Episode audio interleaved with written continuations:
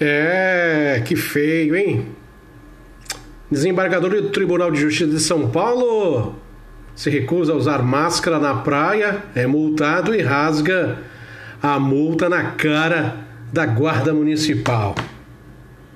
Que exemplo que é esse, gente? A gente volta já já aqui no podcast Opinião com seu amigo Osman Andrade. Segura aí.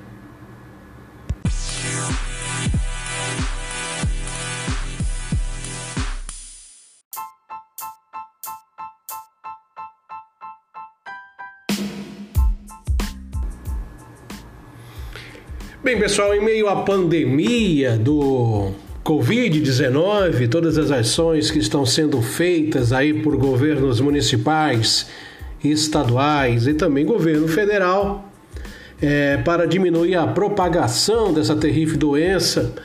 E aqui no município é, também estamos adotando a utilização de máscaras para proteger a população. Ontem, na praia em Santos, um desembargador do Tribunal de Justiça de São Paulo Eduardo Siqueira, ele se recusou, é, se recusou a orientação do guarda municipal no tocante à utilização da máscara e foi multado. Porém, o desembargador ofendeu o guarda municipal, além de rasgar a multa na cara do agente. A Prefeitura de Santos já se manifestou com uma nota de repúdio e o Tribunal de Justiça de São Paulo com uma nota, não de repúdio, mas uma nota de esclarecimento.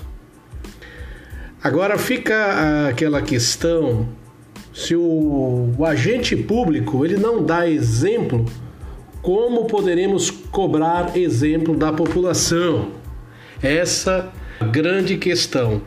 E o, o fato, o incidente ganhou as redes sociais, deixando em revolta a população, muita gente, muita gente quer, na verdade, uma resposta é, do poder público diante de tamanha atrocidade. O, a minha opinião, a opinião do Osman Andrade aqui no Opinião, no podcast Opinião, é, só espero que o secretário de Segurança, Del Bel, faça alguma coisa ou peça para sair, porque eu, eu não conseguiria ficar no cargo vendo um funcionário, um comandado meu, que serve à população ser tão humilhado. Quanto à ofensa proferida pelo cidadão, nós temos que lembrar que qualquer cidadão que comete um destrato desta natureza com qualquer tipo de agente público, isso é um verdadeiro tapa na cara que é dado em toda a corporação e em toda a sociedade por tabela. É lamentável e desnecessária atitude. E fica aí os meus sinceros respeitos a toda a Guarda Municipal de Santos. Esperamos também que a sociedade tenha uma resposta imediata e que não fique apenas nesse blá blá blá, nessa questão de documentação de nota para lá, nota de repúdio para lá, nota de esclarecimento para cá. O que a sociedade brasileira de fato quer é respostas e ninguém está acima da lei.